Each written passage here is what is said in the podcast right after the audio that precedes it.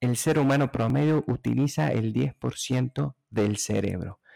En este episodio te voy a compartir cómo desarrollar directamente el 100% de nuestra capacidad y nuestra inteligencia. En este episodio vamos a descubrir cuáles son las técnicas, de dónde viene esta teoría, quién la dijo y cómo podemos desarrollar y ampliar nuestra capacidad de procesar información. No te lo pierdas, te veo ahí adentro. Chao, chao.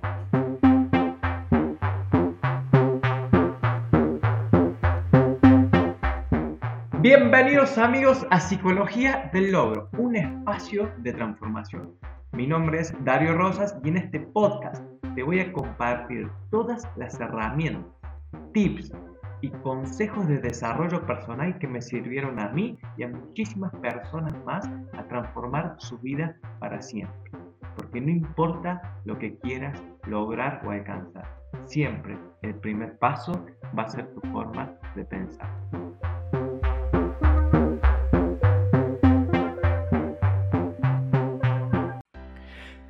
Bienvenidos amigos una vez más, bienvenidos amigos a un nuevo episodio de Psicología del Logro, un espacio que transforma. Estoy muy contento porque revisando un poco las estadísticas del podcast, ¿sí?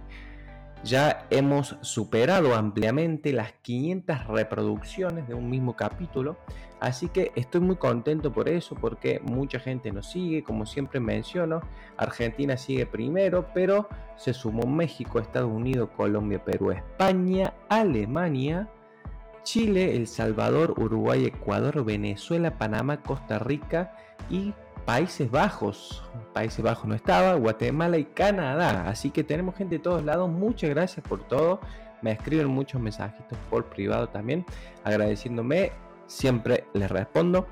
Eh, por ahí me puedo demorar, pero siempre les respondo. Así que agradecido por eso. También contento, contento porque, como les mencionaba en eh, el capítulo anterior, hemos superado los 100 alumnos en el programa Habitox. En el programa Habitox, donde básicamente lo que busca Habitox es identificar qué es lo que querés lograr en tu vida e identificar a partir de eso cuál puede ser un comportamiento, un pensamiento, em, un hábito que esté limitándote en tu vida o te esté limitando que muchas veces ni siquiera te das cuenta en llegar a tu vida ideal o a cumplir ese objetivo, lo que quieras. No solo lo identificamos, lo eliminamos y a ese vacío, a través de una reprogramación, lo vamos a llenar con un comportamiento, con un hábito que te impulse, que te promueva a crear a esa persona, a ese ser capaz de alcanzar lo que quieras en tu vida. Ese es un programa que ya tiene 100 alumnos y estoy muy contento por eso porque es un programa que nació hace varios años y que se ha ido desarrollando y ya lo tengo, tengo la planeación para seguirlo mejorando. Así que si sos alumno, estate bien atento porque vamos a encontrar actualizaciones de ese programa. Y la última, y ya comenzamos con el, episodio del día de hoy, que ya salió el nuevo programa, que va muy de la mano, muy de la mano con lo que es em, hábitos, que se llama Profecía del Logro, los siete pasos para crear y lograr el, estilo de vida que quieras alcanzar. Siete pasos para recuperar el control de tu vida y ahí te voy a hacer atravesar siete pasos que a mí me han servido muchísimo y que básicamente lo he implementado yo. No es información, a ver, es información que hay en muchos, en muchos libros, pero hay mucha información que no servía y es una síntesis y obviamente hay mucha, mm, mucho aporte de lo que a mí me ha servido, por eso lo, lo congestioné, lo, lo, uní en un, solo, en un solo programa. Pero sin más preámbulos, como siempre digo, vamos a empezar con lo que es este capítulo que, que se llama Cómo desarrollar el super, el super aprendizaje y desarrollar el 100% de nuestro cerebro. Y seguramente habrás escuchado por ahí que nosotros tenemos la capacidad de, o que utilizamos a diario, el común de las personas, utiliza a diario lo que es el, el 10% de nuestro cerebro. Este programa nace porque yo también, al igual que ustedes, he, escuchado y he leído esta información Y como soy muy curioso, me puse a investigar un poquito y, resulta que esta, esta creencia, podemos así llamarla, perdón, nace en los tiempos de Einstein. Es más, fue dicha por Einstein lo que sucedía en aquellos tiempos era que el cerebro lo estudiaban histológicamente. ¿Qué, quiere decir esto?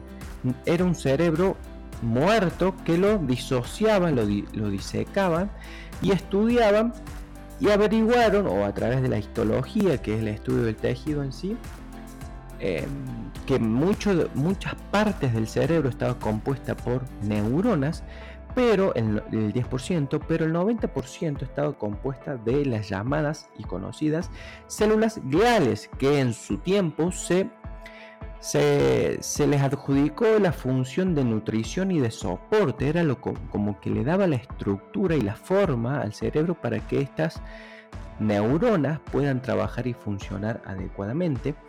Con el tiempo y con la tecnología, escanogramas funcionales cerebrales, por ejemplo, se, se, comprobó que estas células gliales no solamente aportaban nutrición y estructura al cerebro, sino que le eran muy funcional y que tenían funciones propias que se amoldaban directamente al cerebro. ¿sí? Pero sin embargo, em, desarrollamos nuestra, nuestra inteligencia puede ser maleable puede ser desarrollada siempre y cuando conozcamos cómo funciona el cerebro. Y esto es una de las, de las funciones que este episodio tiene para ustedes, compartir un poco cómo trabaja y cómo funciona el cerebro, para que podamos nosotros estimularlo, porque hoy en día tener mayor información es sinónimo de tener más eh, poder de decisión, ¿sí? Hoy en día la información abunda, se ha democratizado la información. La información ya no pertenece a ciertas clases, sino que está toda en Internet, gracias a Dios. Pero el tema es que hay demasiada información y nosotros no tenemos demasiado tiempo para poder sintetizarla, procesarla, asimilarla y compartirla. Por lo tanto, podemos eh, apalancarnos de algunas formas de funcionamiento del cerebro para que podamos, para que podamos nosotros aprender un poco más del tema que nos guste o desarrollarnos en alguna área que nos permita vivir de eso o lo que sea. ¿sí? Para ello existe lo que se llama eh, gimnasia cerebral para el cerebro, obviamente. ¿sí? La capacidad de aprendizaje de nuestro cerebro es directamente, directamente, proporcional a la estimulación que reciban ambos cerebros. Seguramente, y si no es así, has visto, has visto en algún momento la imagen del cerebro que tenemos, la imagen está como dividida al medio del cerebro visto de, desde arriba, digamos, tiene una forma muy parecida a la nuez, muy parecida a la nuez, donde está dividido en dos y unido por lo que se llama eh, una estructura anatómica que une los dos cerebros y los mantiene conectados. Pero cada hemisferio, eh, cada hemisferio tiene una función especial.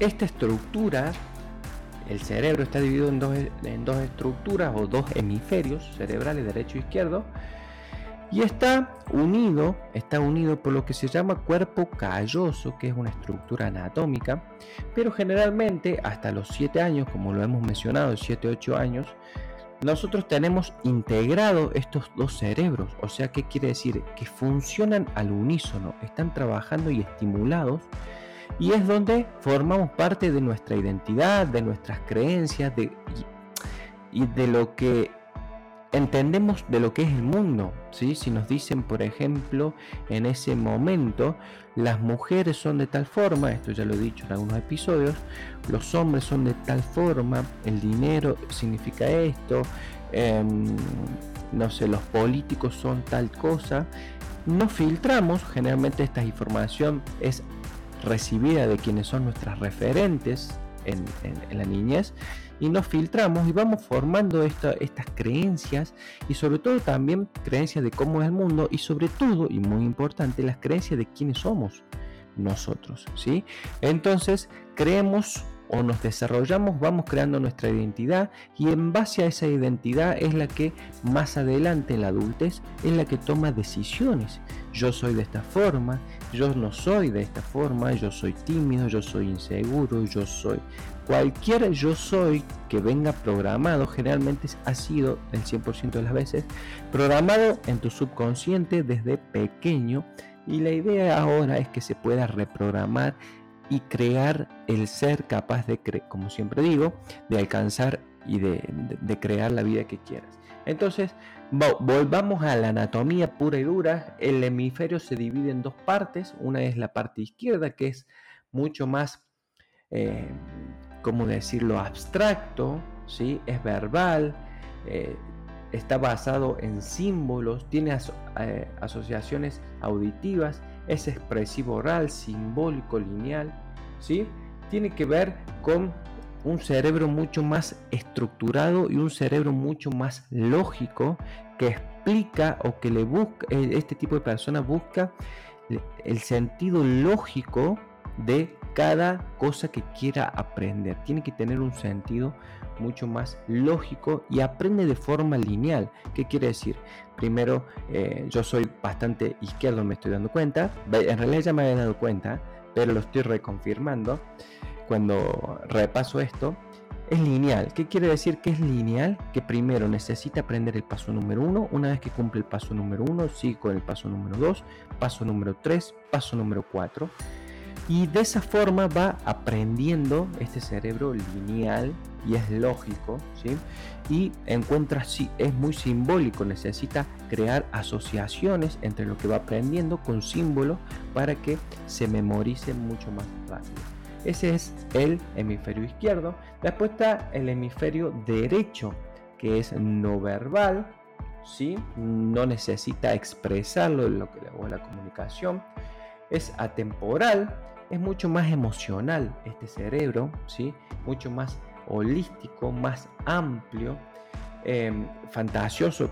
Las personas que son más, que dominan mucho más este cerebro tienen mucha más creatividad. Eh, tiene mucha, generalmente pueden ser orientados a crear arte, ¿sí? son muy creativos y demás. ¿sí?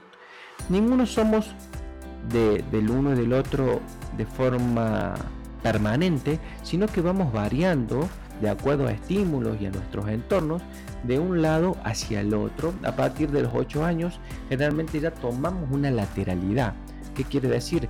Tenemos cierta eh, predominio por la utilización de alguno de estos dos hemisferios. ¿sí? Ahora, la clave en esto que se llama gimnasia cerebral requiere de tratar de unificar y utilizar ambos cerebros, ¿sí? Como hace de cuenta que estos cerebros están en distintas frecuencias, ¿sí? Están en, distintas frecuencias y los que vienen siguiendo el episodio sabemos que nuestros cerebros vibran a diferentes frecuencias, ¿sí? Toma un poquito de agua. Estos, estos cerebros también tienen su propia frecuencia y la clave acá es sincronizar estas frecuencias del cerebro para lograr un super, un super aprendizaje. ¿sí? Parece muy complicado, pero se los voy a hacer de forma sencilla. Nuestro cerebro izquierdo domina la parte derecha del cuerpo. ¿sí? Nuestro cerebro izquierdo domina la parte derecha. Para yo mover el brazo derecho necesito una integración o una estimulación, vamos a hablarlo así, del cerebro izquierdo para dominar la parte derecha y viceversa. Para dominar la parte izquierda necesito una estimulación o una integración a nivel del lado izquierdo. ¿Estamos? Pero ¿qué sucede cuando yo cruzo los brazos o cuando yo cruzo las piernas? ¿Sí? por ejemplo, la mano derecha, si cruza la línea media de mi cuerpo y va hacia la parte izquierda, ya es territorio del otro cerebro. Entonces, de esa forma, yo estoy estimulando a través de simplemente un cambio de posición y de orientación en el en el espacio de mi anatomía, estimulando las distintas o las dos áreas del cerebro. Fíjese que generalmente, generalmente, cuando buscamos descansar o venimos de trabajar y necesitamos reposar, como casi sin darnos cuenta, nosotros estamos buscando cruzar las piernas o los, o los brazos para descansar. Lo que estamos haciendo ahí es buscar relajar ambos hemisferios y que los ambos hemisferios sean estimulados y controlados por la otra parte. De esta forma nos aseguramos que haya una conexión mucho más fluida entre ambos cerebros, que no esté tan asincrónica su frecuencia vibracional. ¿Sí? Entonces, ¿qué se recomienda? Antes de empezar a, realizar alguna trabajo de aprendizaje, tomarse unos minutos de relajación previos, ¿sí? hacer cruzar los brazos, cruzar las piernas y tratar de relajarse mentalmente. Puedes poner, aprovechar y sería ideal una meditación. Ya vamos a hablar un poquito de eso, porque vamos a tratar de llevar a, esos, a esa frecuencia que generalmente estamos en beta, que es el cerebro pensante, ese diálogo interno que permanentemente está buscando Em, o preocupaciones o cosas que hacer, es el cerebro totalmente em, consciente, ¿sí? A buscar frecuencias vibracionales mucho más profundas, ya sea en estados alfa o en estado zeta, que se conoce que es de acceso al subconsciente, pero con, con estado alfa ya vibramos a una frecuencia más em, organizada para generar un nuevo aprendizaje. ¿Se entiende hasta ahí? Tal es así que hay un muchacho, un húngaro, un húngaro, llamado Georgi Lasonov, que eh, yo, lo conocí hace mucho tiempo, eh, lo que a un libro de él que se llama eh, Super Aprendizaje, el libro, se los recomiendo mucho. No hace falta que lo compren, lo pueden escuchar en YouTube y a través de un audiolibro, hay mucha información sobre esto. en los años 50, este muchacho, Georgi Lasonov, desarrolla lo que es la sugestiopedia. La sugestiopedia básicamente era un proceso de aprendizaje acelerado y él lo puso en práctica, o su tesis digamos, lo puso en lo que era el, aprendizaje de el lenguaje. ¿sí? El lenguaje. Se, se estimaba en esos tiempos que la persona promedio usa entre el 1 y el 2% del cerebro y la inteligencia básicamente se puede desarrollar a través de, crear estímulos como si fuese un músculo, ¿sí? Vos a un músculo lo estresas, lo estimulas y generas un aprendizaje, un estrés que genera un cambio en plástico en el cerebro, que esa adaptación a ese proceso genera un, eh, estímulo, un proceso de un proceso adaptativo, digamos, que genera un nuevo aprendizaje, ¿sí? ¿Cuáles son las claves para esto? Como te dije recién, paso número uno, podría decirle, ahí viene mi cerebro izquierdo porque te lo quiero dar bien masticadito. Paso número uno sería antes de, cualquier cosa que quieras aprender, estudiar, leer, tomarte 5 o 10 minutos de relajación y tratar de cruzar los brazos o la pierna para intentar relajarte y llevar a la frecuencia adecuada del cerebro para poder aprender. Segundo, paso número dos. ¿Qué quieres aprender? ¿Qué quieres aprender? ¿Qué es lo que, te gustaría conocer, saber? En el programa de mm, los siete pasos para lograr eh, recuperar el control de tu vida, profecía del logro, lo que buscamos primero es qué, qué, querés, qué es lo que quieres. ¿sí? Una vez que, vos sepas lo que quieras, quiero cambiar de trabajo, quiero tener una nueva pareja, quiero comprarme una casa, quiero tener lo que sea, quiero aprender un idioma, quiero aprender a tocar la guitarra, lo que quieras. Si todavía no lo lograste es porque todavía no tenés la información que necesitas. ¿sí? Entonces, en el programa buscamos eso, qué es lo que querés y también identificamos qué información es la que todavía no tenés, porque toda la información que vos tenés y que la practicas a diario te llevó a crear tu realidad personal, llevó a crear tu entorno, lo que vos haces, lo que vos tenés, las relaciones que, que, que tenés, el trabajo que tenés, el auto que tenés, cualquier cosa las cosas que haces las has creado de acuerdo a la cantidad de información que tenés. Si querés pasar a un siguiente nivel, necesitas desarrollar una nueva persona que, y esa nueva persona, parte del desarrollo de esa nueva persona, es adquirir nueva información. Entonces, cuando sé, sé muy selectivo a la hora de elegir qué es lo que quieres aprender, porque en, base a lo que quieras a lo que quieras en tu vida, vas a tomar la decisión de aprender lo que tengas que aprender. Si vos te querés convertir en una persona capaz de, no sé, querés ser una persona eh, que venza las inseguridades y ser mucho más extrovertido y social, bueno, hay información que existe que te va a llevar a transformar a ese ser para que vos puedas desarrollarte y ser la persona que querés ser, convertirte en la persona que quieres ser.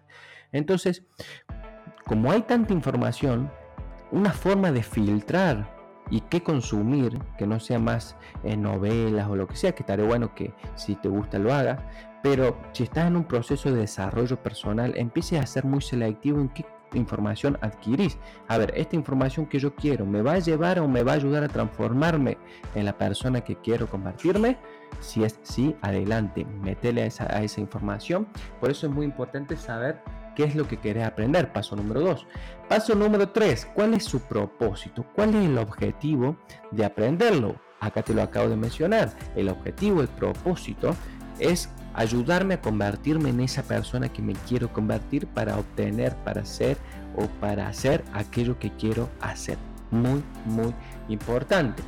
Algo que utilizan muchísimo las personas que son altamente productivas son eh, la música, la música clásica, la música clásica barroca específicamente, eh, como sonido ambiental, lo utilizan muchísimo porque esa música vibra a la frecuencia adecuada para generar un super aprendizaje, porque tiene toda una explicación neurocientífica que no es el ámbito este para, compartirlo.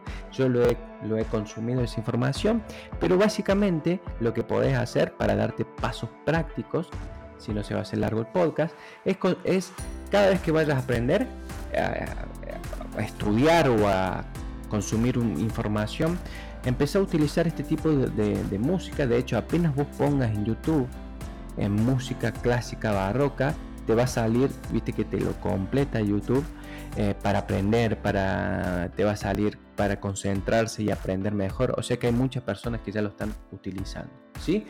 generar un ambiente adecuado es muy importante. Hay muchas personas que creo que esto lo he mencionado, pero lo voy a decir muy rápido. Muchas personas que leen o, consumen información antes de dormir. Primero que ya el cerebro está totalmente agotado al final del día y segundo que esto ya lo he compartido un poco, asocian el, placer o imagínense que nuestro, nuestro cuerpo está em, yendo a, a, recuperarse, a, a volver a toda a, regenerarse, esa es la palabra que no me salía, y la persona utiliza eh, el libro como para estimularse dormir. Y esto algo me, ha pasado a mí. y generalmente después cuando quiere consumir información fuera de ese ámbito, empieza a tener sueño porque ha creado el hábito de leer, dormir, leer, dormir, leer, dormir. Cuando quiere aprender algo que realmente le importe, fuera de su entorno habitual de, de la cama, el cerebro tiene ese programa ya instalado, por lo tanto va a desencadenar el sueño. Entonces, generar un lugar que esté cómodo, que esté eh, bien iluminado. Muy importante, obviamente, ni hace falta que lo diga, que evite las distracciones, porque hoy en día lo más fácil es distraerse. Yo he sido un gran pecador y a veces también lo, lo hago. Trato de apagar el teléfono, llevarlo lejos, eh, ponerme en una habitación silenciosa, que es donde estoy grabando acá. Así que eso es muy importante, generar un entorno adecuado variedad de estímulos. esta técnica habla mucho de variedad de estímulos. No solo leer para aprender algo, sino también lo que podés hacer, que yo lo he hecho muchas veces, si, tengo que dar alguna charla o algún, algún seminario o algo, me grabo a mí mismo leyendo el contenido una vez que ya atravesé el proceso de, de, la lectura rápida, un poco más la lectura más profunda, generar un poco de gráfico, una estimulación distinta, una estimulación visual, eh, también he hablado de los mapas mentales. Pero cuando, por ejemplo, tengo el mapa mental, lo, grabo eh, lo voy repasando con mi voz y la grabo. Entonces después si salgo a correr, si salgo a caminar, si salgo a hacer cualquier cosa, me voy escuchando. Y eso va generando distintos estímulos también. Porque no solo la parte visual, sino que genero la parte auditiva. Y si, tengo que, y si es algún aprendizaje de algo técnico, ¿sí? que requiera mi movimiento, no sé, aprender a bailar, no aprender un gesto técnico deportivo, es importante que también lo pueda realizar. O sea que estimular las distintas áreas para aprender, la visual y la auditiva, la más común, siempre estudiamos generalmente em, leyendo, ¿sí? pero también podemos estimularnos auditivamente, como te acabo de mencionar. Y leer en voz alta, muchos están en contra porque se demora mucho el procesar esa información porque la tengo que decir y a la vez eh, el cerebro tiene que escuchar mi voz y integrarla. Entonces leer sin pronunciar es mucho más veloz. Ahora podemos discutir después si es más efectivo, pero a mí me funciona leer en voz baja y después si después tengo que eh, escucharme, prefiero que sea mi propia voz grabada ya de un resumen o de algo más, mucho más sintético, ¿sí? Entonces, variedad de estímulos, ya, ya, ya tenemos ese, ese punto y lapsos de, de atención, saber cuándo hay un comienzo y saber también cuándo hay un fin. Y esto ha sido un gran error mío personalmente, porque yo empezaba a leer o a consumir información o a estudiar hasta que me canse hasta que me canse. Un día puede ser dos horas, un día puede ser tres, un día puede ser diez minutos. Entonces, no saber cuándo va a finalizar ese, esa sesión de aprendizaje te puede estar limitando. Lo mismo que, que, pasa cuando estás haciendo, no sé, alguna gimnasia. Si estás haciendo algún tipo de repetición o saliste a correr algo y tu cerebro no sabe cuándo va a ser el fin, va a empezar a dosificar la energía y a limitarte porque va a querer ahorrar energía porque no le pusiste un límite mental. Por eso también es recomendable que conozcas el final de cualquier cosa que vaya a hacer. Por ejemplo, si va a hacer 50 abdominales, sepas que va a hacer 50 abdominales. Porque generalmente cuando vayas por el abdomen 48-49 vas a sentir que no das más, que estás fundido. Este puede ser un tema de otro podcast, en algún momento lo vamos a hablar. Pero si programas tu cabeza y decís que vas a hacer 60, vas a ir por el 49, te vas a sentir bien, 50, 51, y cuando llegue al 68, vas, eh, al 58 vas a sentir que no das más. Esto funciona de esa forma. El cerebro va a, va a estirar su energía ¿sí? destinada a, a ese evento particular lo que más se pueda para ahorrar energía, porque para el cerebro energía es sobrevivencia, supervivencia pura, ¿sí? Para eso, para eso, hay, un, hay una forma eh, que la mencioné en algún momento, que es la técnica Pomodoro. Yo la he utilizado en algunos momentos, ¿sí? Em, eh, fue desarrollada por Cirilo en 1980 y básicamente Dura dos horas, un lapso de dos horas, distribuido de la siguiente forma. 25 minutos de práctica o de atención o de aprendizaje por 5 minutos de pausa, luego un nuevo estímulo de 25 por 5 de pausa, luego un, eh, un tercer estímulo de 25 por 5 de pausa, ¿sí? luego el último estímulo de 25 pero esta vez 15 minutos de pausa. De esta forma minutos más, minutos menos, eh, se entiende que el cerebro, el cerebro puede captar hasta el 20%, 20 eh, minutos, 25 minutos, depende de la persona, como una atención eh, de calidad. El resto empieza a divagar, empieza a desconcentrarse, empieza un diálogo interno como que no se necesita ir al baño, tomar agua, lo que sea. Entonces es importante las personas que, tienen poco tiempo este, y necesitan hacer muchas cosas, con muchos estímulos, utilizan esto. Hay varias técnicas, hay aplicaciones, puedes buscarlo, investigarlo. Técnica Pomodoro sale con un tomatito en algunas aplicaciones que, lo utilizo. Yo lo utilizo con el reloj de forma más sencilla, pero lo puedes utilizar. Eso más lo que es eh, una música barroca, clásica de fondo y en un lugar adecuado es todo lo que necesitas. Y una estimulación previa de relajación y una intención a la hora de estudiar o aprender te va a venir excelente. No quiero que se pase más de 30 minutos porque ya sus cerebros me dejan de escuchar y eso es lo que no quiero. Por eso no quiero estimular más de 20 a 30 minutos, por eso no quiero que se hagan largos los episodios. Así que, queridísimos amigos, vamos a repasar rapidísimamente esto. Vamos a hacer eh, una meditación previa, una, una, una sesión de relajación, lo puede hacer con meditación o no, con los brazos cruzados, ya te expliqué por qué. Vamos a saber, vamos a crear el ambiente adecuado, vamos a, saber la intención, el por qué y para qué quiero aprender esto que quiero aprender. Vamos a poner música barroca o eh, sonidos ambientales para la concentración. Después vamos a hablar de los sonidos subliminales también que ya es para impactar el subconsciente. Le vamos a dar variedad de estímulos, puede ser visual, leyendo, puede ser auditivo, leyendo y te recomiendo que sea tu propia voz. Y vamos a darle inicio y final a la sesión de aprendizaje. ¿sí? De esta forma vas a poder lograr aprender mucho más rápido y desarrollar tu nivel de inteligencia a otro nivel. Así que 29 y 29 y 31 segundos dura este, eh, hasta acá. Vamos a tratar de redondearlo en 30. Así que queridos amigos, les mando un fuerte saludo. Espero que les sirva, que lo puedan compartir. Y gracias a todas las personas que nos escucharon, que nos siguen escuchando y que siguen utilizando este podcast para transformar alguna parte de su ser. Agradecido eternamente por eso y les mando un fuerte saludo. Chao, chao, chao, chao.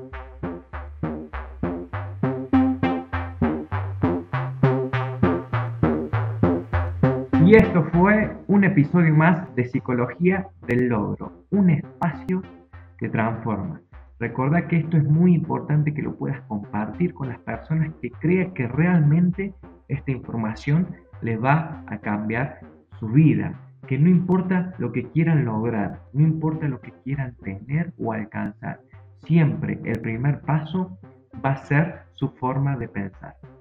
Hasta luego amigos.